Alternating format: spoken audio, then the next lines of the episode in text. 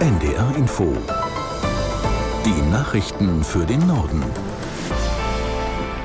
Um 18.30 Uhr mit Milat Kupay. Bahnreisende und Pendler müssen sich auf einen weiteren Warnstreik bei der Bahn und viele Zugausfälle einstellen. Die Lokführergewerkschaft GDL hat von morgen Abend bis Freitagabend zum Ausstand aus aufgerufen.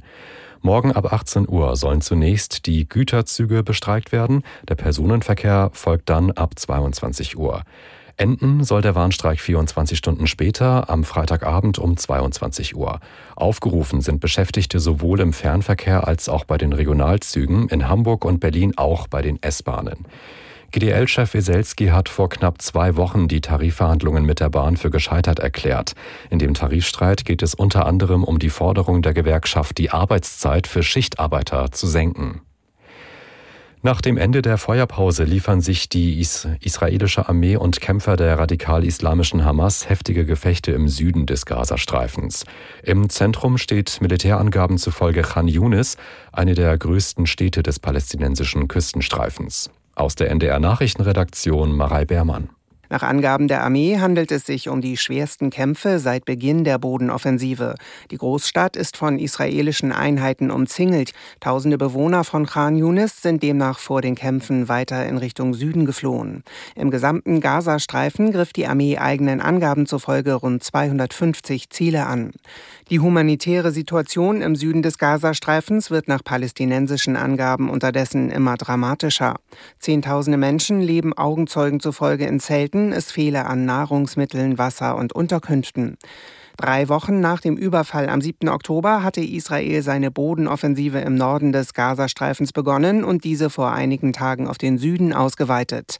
Nach Angaben der von der Hamas kontrollierten Behörden wurden im Gazastreifen seit Kriegsbeginn rund 16.300 Menschen getötet.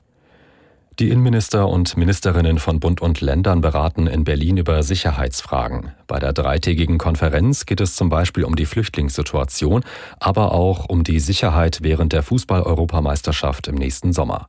Im Fokus steht aber ein anderes aktuelles Thema. Nils Hansen mit den Einzelheiten. Es geht zentral um die Frage, wie wir mit den Auswirkungen des Nahostkriegs hier in Deutschland umgehen, also zum Beispiel mit den pro-palästinensischen Kundgebungen.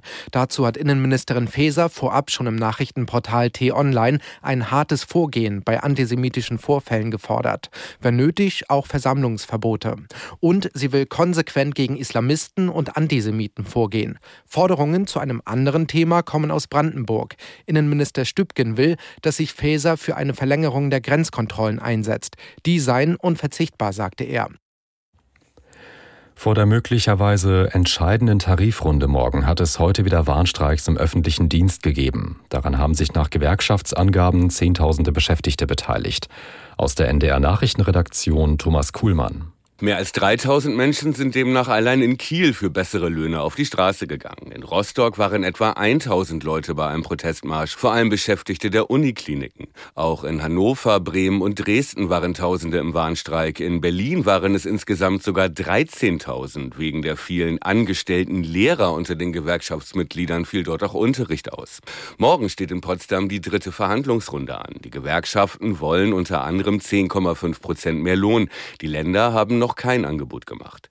Es geht im öffentlichen Dienst der Länder um die Gehälter von rund 1,1 Millionen Angestellten und die Bezüge von etwa 1,4 Millionen Landesbeamten, auf die ein neuer Tarifvertrag üblicherweise übertragen wird. Die Kraftstoffpreise an den Tankstellen sinken. Nach Angaben des ADAC kostet ein Liter Diesel im Moment so viel wie zuletzt im Juli.